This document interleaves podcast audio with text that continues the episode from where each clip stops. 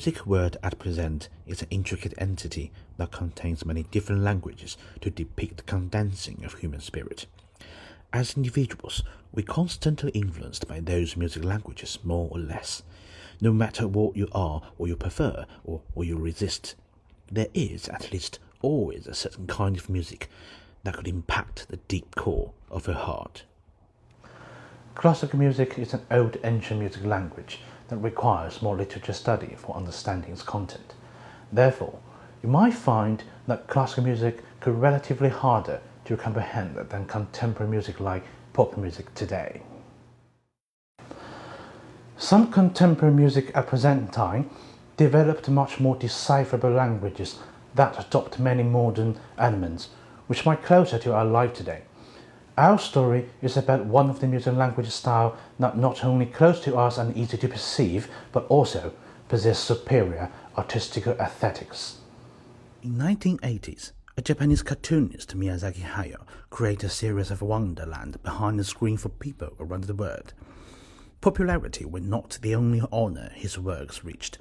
A musician who wrote all that background music also had been pushed into the center stage of the world, Joe Hisaishi. Most of people today know Joe Hisaishi as a common sense. His music has been played for so many times that even sometimes people got sick of it. In the view of some people, they might consider his music are too easy and simple to learn and play. This kind of considerations, however, are extensive misunderstanding among many people. In fact, Joe Hisaishi is not only a musician who won countless music reward and popularity around the world, but also who changed the music history of Japan, even the world. Today, we are going to get to know for one more time about this composer from different angle, find out why his music is so attractive and charming. Joe Hisaishi was born in Nakano. At age four, he studied violin with the famous violin educationist Suzuki Shinichi, who invented the Suzuki method. I guess that complied one iron theorem, which is most music masters were learned from masters. By learning the violin, he found his passion in music. Realizing his love, he attended the Kunitachi College of Music in 1969 to major in music composition. Hisaishi collaborated with the minimalist artist Shimaoka Yuzuru as a typesetter. That period of studying influenced his style of music from the deep core.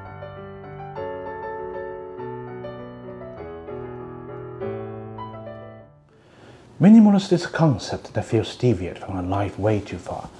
However, it indeed influenced our music world we hear today, and it doesn't have great estrangement we imagined between us. Dr. Yan Pan, assistant professor of music at St. Olaf College in Minnesota, is an excellent expert and composer in contemporary music. She studied and wrote some article and thesis about Japanese music, also, she helped me study Hisaishi from her own angle. She might tell us how minimalist influenced our music today. Modern interpreters seek the cultural significance of musical repetition beyond the pleasure principle. Repetition in music is thought to negate teleological desire, and thus repetitive music is allied with any psychic forces antithetical to eros, to the goal-directed patterns of the tension and release that define the ego-creating life instinct. Repetition is not a repetition of identical elements, so it is not a reproduction, but the repetition of identical in another guise. In traditional music, repetition is a device for creating recognizability, reproduction for the sake of representing the ego. In repetitive music, repetition does not refer to eros and the ego, but the libido and the death instinct. Within experimental music circles, repetition is prized precisely for its ability to dissolve traditional formal dialectics, unleashing strange and unpredictable surges of intensity.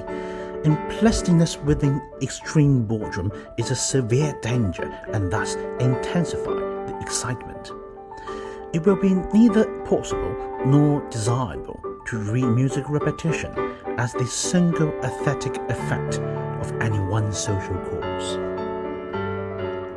Joe Hisaishi, deeply influenced by this music concept, and we can find that everywhere in his music.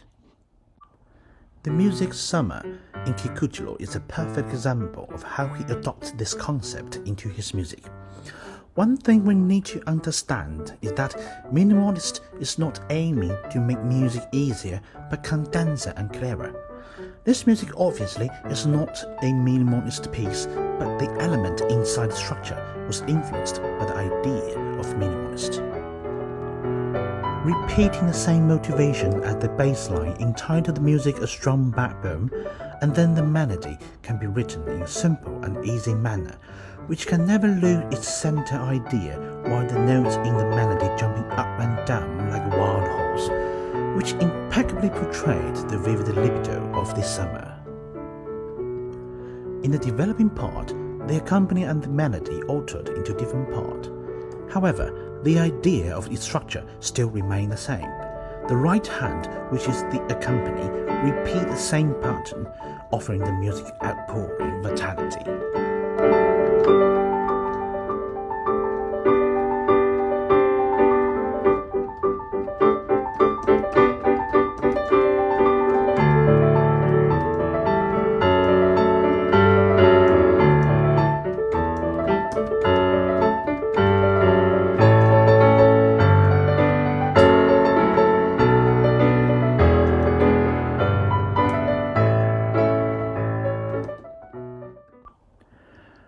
Another example of Joe Hisaishi minimalist idea, which is much clearer, is another piece, Bolero.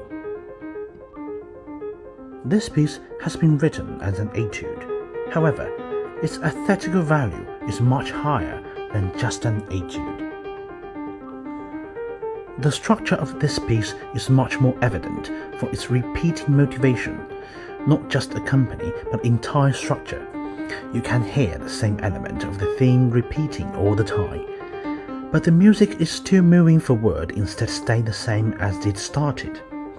He uses this idea to create a big tension in the music, which makes you feel that someone is running for something urgent while having a strong anxiety.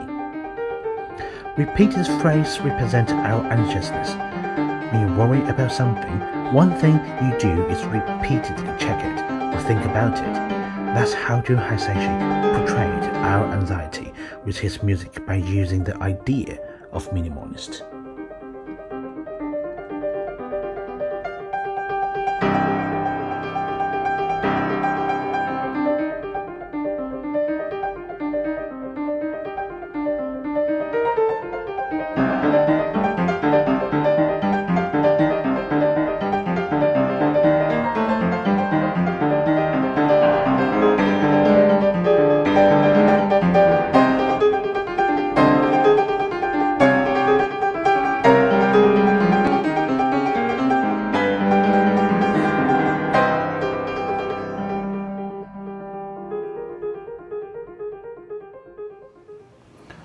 One sole style is not enough to inspire Joe Hisaishi to be great master we have today.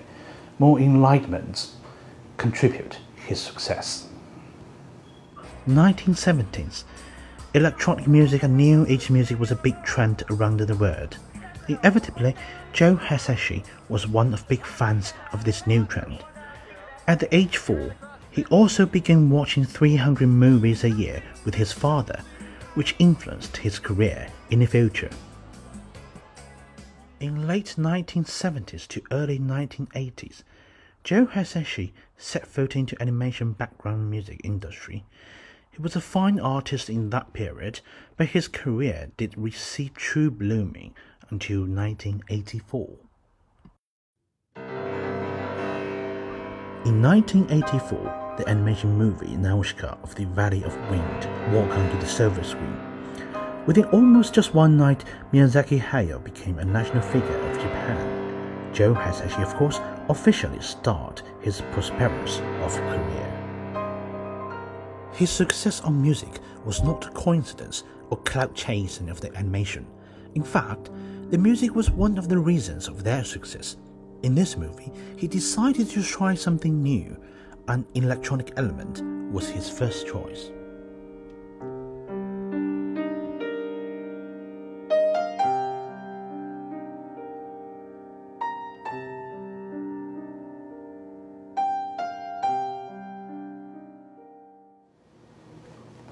One fun fact we have to mention is that electronic style is a music style that inspired by electronic products and instruments, but it does not have to be sound like electronic. It is an idea that encourages musicians combine non-traditional music sound into the music. So, you might not directly hear electronic sound in the music, but it does be inspired by that. All Hisaishi's early creations, up to Nausicaa of the Valley of the Wind, were open to wide range of musical influences and were stylistically eclectic. It was possible to find melodic orchestral episodes that make vague allusion of late 19th, early 20th century symphonic works. Nausicaa, generic hints to Japanese music tradition, freely mixed with reference to international pop music. This complicated intermingling of genres and cultures was dominated by extensive use of synthesized and, in general, electronic music. In Legend of the Wind, it begins with wind noises. Increasing slowly in dynamic underneath unexpected interjections of pitched synthesizer congas, almost below the level of hearing.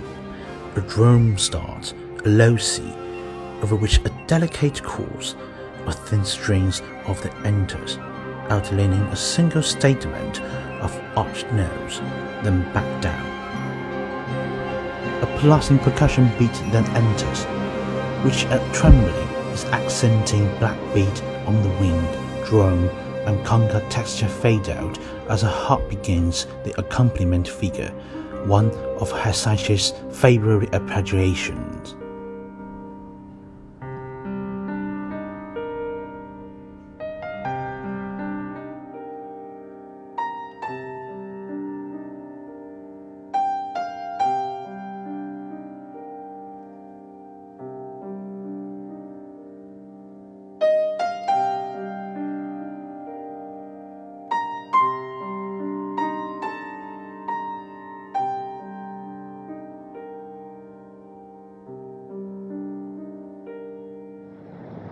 Hisaishi acknowledged the lack of dominant style in his early music for animation when he privileged musical experimentation at the expense of need of the image.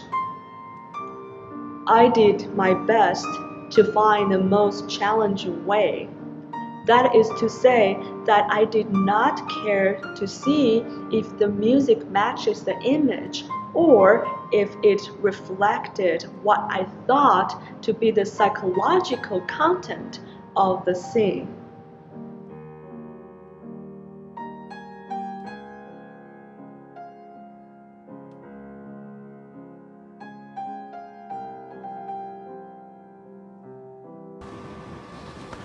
The complication in the music of Joe Hisaishi has way beyond our understanding. But what we just mentioned was only tiny part of it. He also absorbed elements besides what we discussed. For better understanding of his music, I think that is also what need to be figured out. But that is for another episode.